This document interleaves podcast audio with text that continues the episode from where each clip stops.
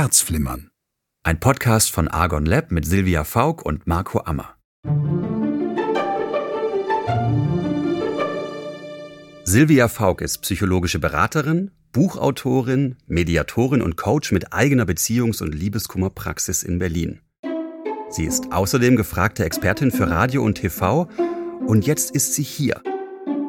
Heute nochmal zum Thema Patchwork-Familien, denn nach der ersten Folge zu dem Thema haben wir ungeheuer viele Zuschriften bekommen und die wollen wir natürlich heute alle beantworten. Hallo. Hallo Marco, schön, dass wir hier wieder zusammensitzen.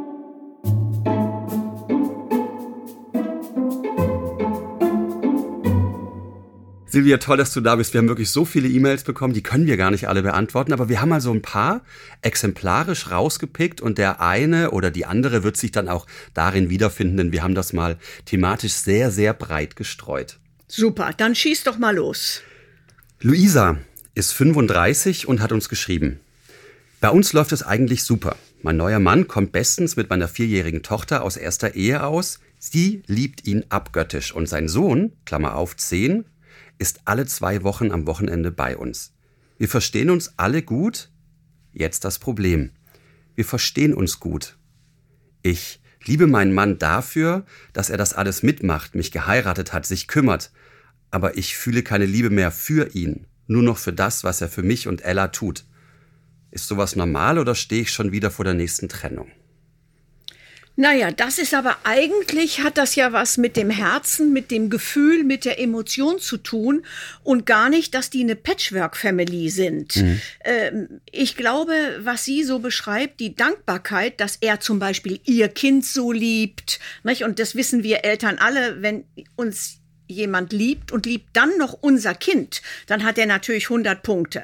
So, dann beginnt aber der Alltag und dann fühlt sie jetzt im Moment, alles läuft hier super, aber für mein Herz ist er doch nicht der Richtige. Das heißt, er hat die 100 Punkte für das Kind, aber nicht mehr für sie. Genau, also und das ist etwas, da muss man sagen, das kann auch keiner vorher wissen. Und das liegt jetzt auch nicht an dem einen Kind oder an dem anderen Kind oder wir sind schon mal geschieden, bla bla, sondern das liegt daran, wenn Menschen sich ineinander verlieben, dann ist das ja kein Garant dafür, dass sie auch lange in einer Verbindung glücklich werden bleiben. Ich meine, das sind ja die Gründe, warum Menschen sich auch scheiden lassen. Das ist ja nicht immer, ich werde betrogen, sondern manchmal ist einfach, hallo, wo ist denn das Gefühl geblieben? Nicht? Da kann man nur sagen, da hat sie jetzt Pech. Ich würde ihr raten, dass sie sich nochmal überprüft. Nicht, dass sie im Moment so sehr im Stress ist, dass sie für ihn die Gefühle verloren hat, nur mhm zwischendurch, sondern dass sie sich nochmal überprüft und mit ihm unbedingt das Gespräch sucht, vielleicht auch außerhalb des Hauses zum Coaching geht, um da mit sich selbst und einer fremden Beratung, ganz wichtig, immer eine fremde Person, mal zu klären, hä? Hab ich mein Gefühl verloren? Vielleicht fühle ich mich im Moment nicht, weil ich habe vielleicht noch Ärger im Job oder vielleicht hat's mit dem Mann gar nichts zu tun. Nur der kommt einfach zu kurz. Das heißt, du hast zwischendurch gesagt, ja, dann ist da Pech. Ähm, deswegen wollte ich so nachhaken, ist vielleicht ein bisschen naiv, aber kann man dieses Gefühl nicht wieder hochholen? Kann man das nicht wieder entfachen? Das ist ganz schwierig. Das erlebe ich ja auch, dass Paare zu mir kommen und zum Beispiel sagen, wir schlafen nicht mehr miteinander. Wir äh, meistern wunderbar den Alltag, wir haben Kinder, wir haben Freunde, wir verstehen uns, wir haben Hobbys aber bei uns gibt's gar keinen Sex mehr. Auf welchen Knopf müssen wir drücken, dass das Gefühl wieder kommt? Ja, bitte ein Knopf, Frau ja, Faulk. Frau Faulk äh, findet den Knopf auch nicht immer. Äh, das ist manchmal so. Da hat sich dieses Gefühl rausgeschlichen. Das ist einfach dann ist es weg. Da, man, es gibt nicht immer einen Knopf, um das anzustellen. Also zum Beispiel raten ja zum Beispiel Sextherapeuten, ja, schaut euch doch mal Pornos an oder damit diese Lust wieder entsteht. Das klappt aber nicht immer, wenn ich auf diesen einen Partner, wenn da nichts mehr ist, da fehlt diese gewisse, wir sagen in Deutschland ja, die Chemie zwischeneinander. Aber wenn alles andere stimmt, sind, ist dann alles andere nicht ein sehr guter Grund, einfach zusammenzubleiben? Ja, das machen ja auch ganz viele Partner. Deshalb äh, knallt es ja erst, wenn dann wirklich in Anführungsstrichen versehentlich einer dieser beiden Partner, die miteinander ein glückliches Leben wie Bruder und Schwester leben, sich verliebt. Ah. Dann brennt die Hütte. Vorher ist Ruhe. Weil dieses Gefühl dann stärker ist ja, als all die Gewohnheit und die Vertrautheit. Das Feuer brennt wieder. nur für jemand anderen. Verstehe.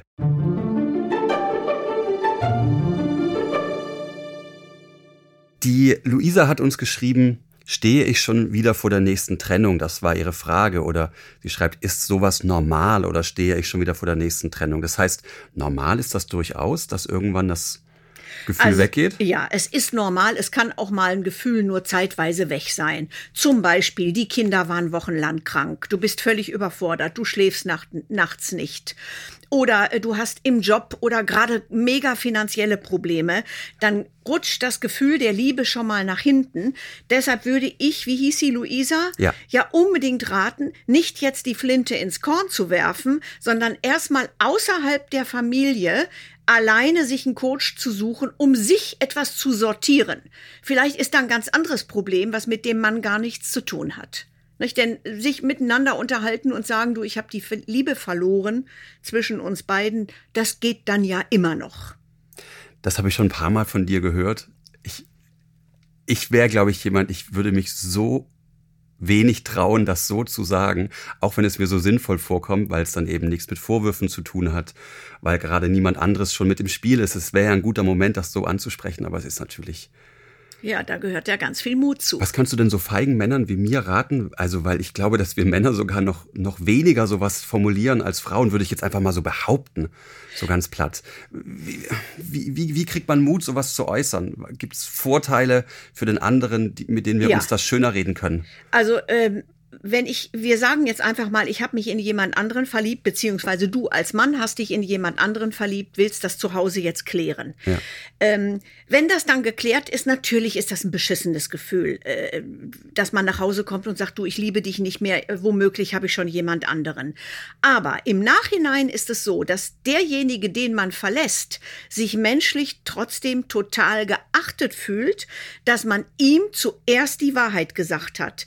Denn wenn man dann getrennt ist, ist es ja so, dann kommen plötzlich Freunde und sagen, ja du, wir hatten ihn sowieso schon äh, ganz oft vorher mit der anderen ja. oder dem anderen gesehen. Und das sind nämlich dann die Verletzungen, wenn hinterher rauskommt, wie, du hast mir dann erst die Wahrheit gesagt? Alle wussten es. So als Beispiel jetzt mhm. nur mal. Deshalb sich zusammenzureißen, den Mut zu finden und zu Hause zu sagen, oh, ich bin aber gerade gar nicht glücklich. Ich habe mich da meine Sekretärin oder hm, hm, hm, ist immer von Vorteil. Okay.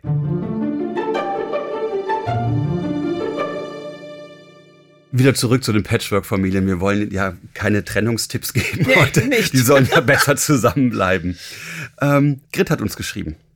Grit ist 48 und sie schreibt, liebe Silvia, ich lebe nun schon seit zehn Jahren mit meinem Mann zusammen. Wir haben beide einen Sohn aus vorherigen Beziehungen, beide gleich alt, beide 18. Ich liebe meinen Mann, ich liebe meinen Sohn, aber ich kann den Sohn meines Mannes einfach nicht leiden. Auch nach zehn Jahren nicht, die wir nun zusammenwohnen. Ich komme mir so verlogen vor, wenn ich versuche, beide gleich zu behandeln und habe Angst, dass mein Mann mich nicht mehr mag, wenn ich das anspreche. Soll ich trotzdem? Ähm, mein persönlicher Rat wäre, es nicht anzusprechen, sondern so weiterzumachen wie in den letzten zehn Jahren. Denn Eltern sind automatisch verletzt, wenn man sagt, ich mag dein Kind nicht. Mhm. Und ich meine, wenn das jetzt zehn Jahre gut gegangen ist und da nie eskaliert ist, dann hat sie doch einen besseren Weg im Grunde gewählt, als sie selber denkt, nicht? weil sie ihr eigenes Gefühl im Moment belügt sie ja. Aber scheinbar hat sie es ja super gemeistert, sonst wären die ja keine happy Familie zu viert. Nein, ich, da soll sie einfach sich sagen, sie ist nicht verpflichtet, ein anderes Kind so von Herzen zu lieben wie das eigene. Es reicht die Achtung vor dem Kind, dass es gut behandelt wird. Und das schreibt sie ja auch, ich versuche immer beide gleich zu behandeln. Mehr kann man nicht verlangen.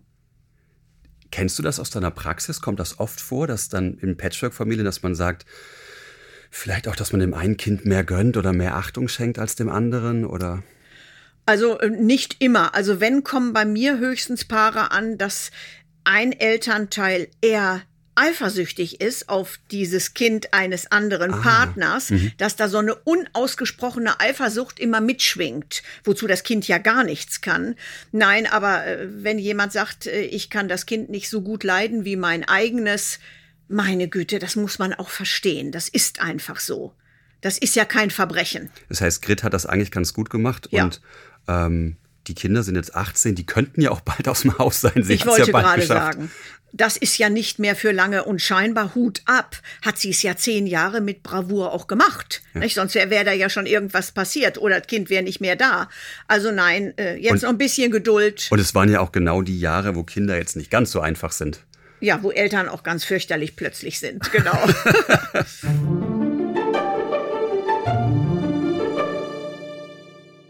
Wir haben eine ganz spannende E-Mail bekommen ähm, von Mario.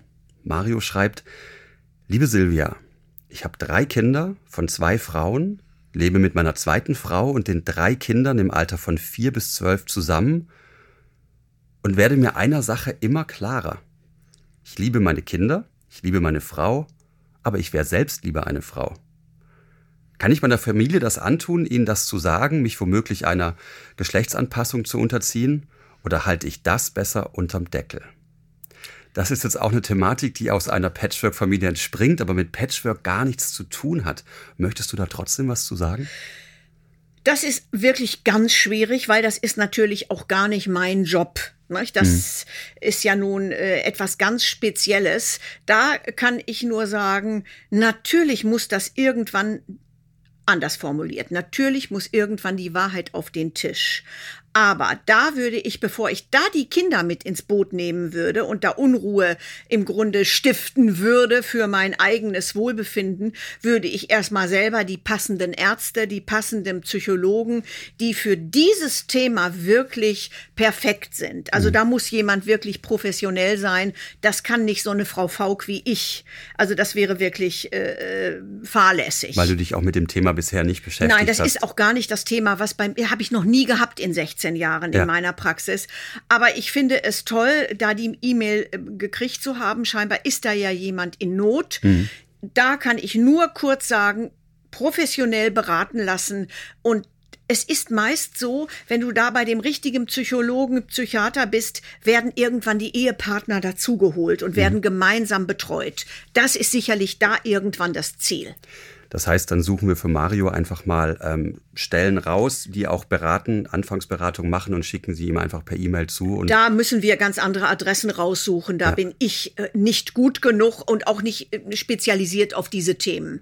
Mein erster Gedanke war aber tatsächlich auch, ähm, weil er ja gefragt hat, oder halte ich das besser unterm Deckel, dass du ja immer auch in Bezug auf die Wertschätzung des anderen Partners gesagt hast, die, die, die Wahrheit soll auf den Tisch und also in anderen Situationen. Und ich glaube, in dem Fall auch für Mario wäre es natürlich langfristig besser, wenn er das einmal Ausspricht. ausspricht, öffentlich macht, dazu steht und dann Hm. eben auch leben kann. ja, und auch für die, für die Partnerin. Ja. Nicht? Die Partnerin möchte auch nicht in fünf Jahren hören, du, ich habe mich hier zehn Jahre zusammengerissen, weil ich dich nicht enttäuschen wollte. Dann fühlt die sich ja ganz schlecht. Ja, wenn sie nicht sowieso schon vielleicht was merkt und Ja, und deshalb einer muss es dann irgendwann ansprechen. Und ich denke, das ist mit dieser dritten Fachperson Ja. wirklich sinnvoll und einfacher und mit viel weniger Verletzungen. vielen Dank für deine Einschätzung da. Sehr gerne.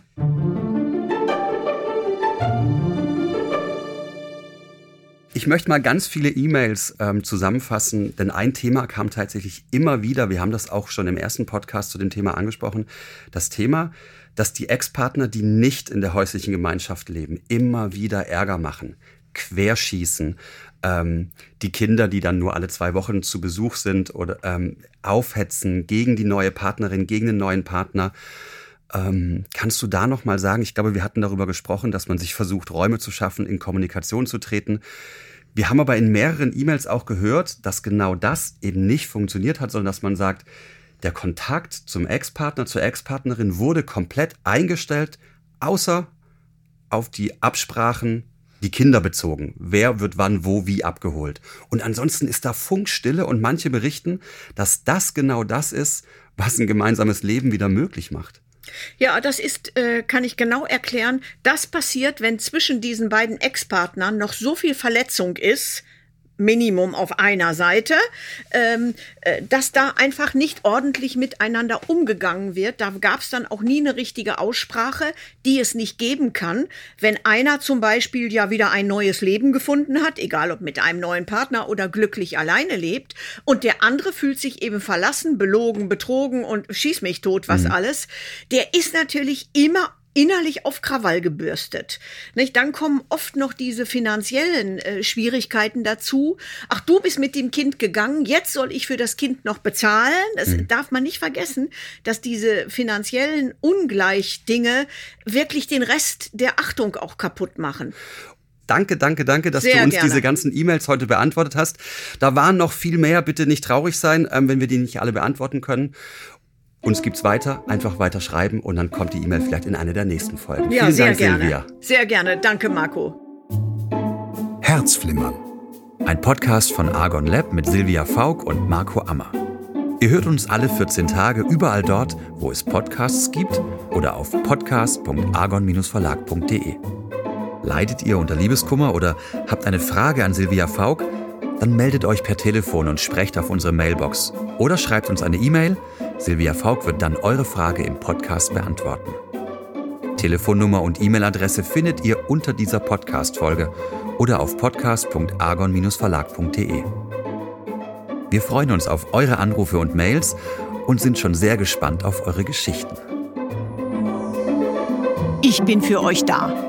Eure Silvia Faulk.